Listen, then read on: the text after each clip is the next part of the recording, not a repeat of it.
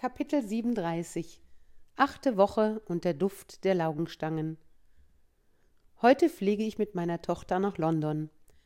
So circa einmal im Jahr fliegen wir für wenige Tage dorthin. Es ist ja inzwischen unsere Stadt. Ich fühle mich irgendwie geehrt, weil meine neunzehnjährige Tochter noch mit ihrer Mutter gerne etwas unternimmt. Ja, okay, da würde kein Kind Nein sagen, wenn es das Angebot hätte, nach London zu fliegen. Egal mit wem. Ich freue mich auf jeden Fall darauf, mit ihr alleine Zeit zu verbringen. Wo ist mir eigentlich egal. Ich hatte mich auf diese Zeit vorbereitet und überlegt, wie ich mich ernährungstechnisch verhalte. Nee, Mama, sagte meine Tochter bei der Flugbuchung, nicht, dass du in London deine komischen Fastentage machst. Ich möchte, dass wir schön essen gehen und es uns gut gehen lassen.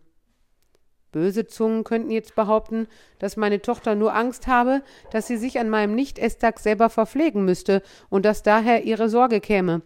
Ich überlegte, welchen Kompromiss ich schaffen könnte. Schließlich war das die erste Herausforderung bis jetzt.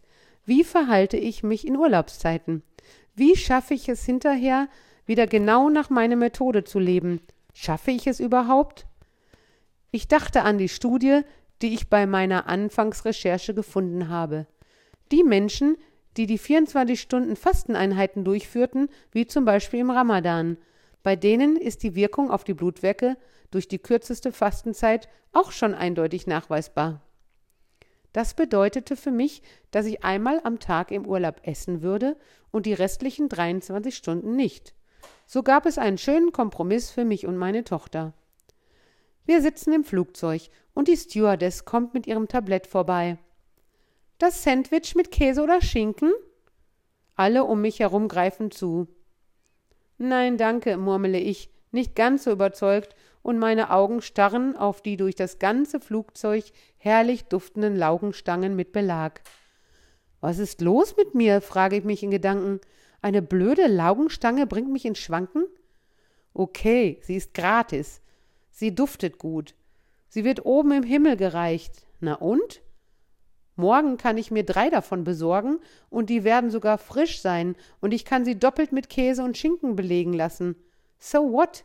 Ich nehme das Glas Wasser und den Becher mit dem im Flugzeug immer scheußlich schmeckenden Kaffee, schau aus dem Fenster und freue mich auf die morgigen Sandwiches, die da kommen werden. Gesagt, getan.